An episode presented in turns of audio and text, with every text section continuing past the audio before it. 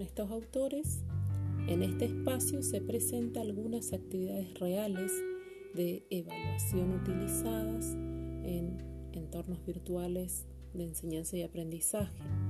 La elección de una actividad de evaluación u otra estará determinada por nuestras intenciones docentes, por los objetivos de aprendizajes, por el contexto, el tipo de contenidos y de asignatura e incluso por los estudiantes a los que estarán dirigidas.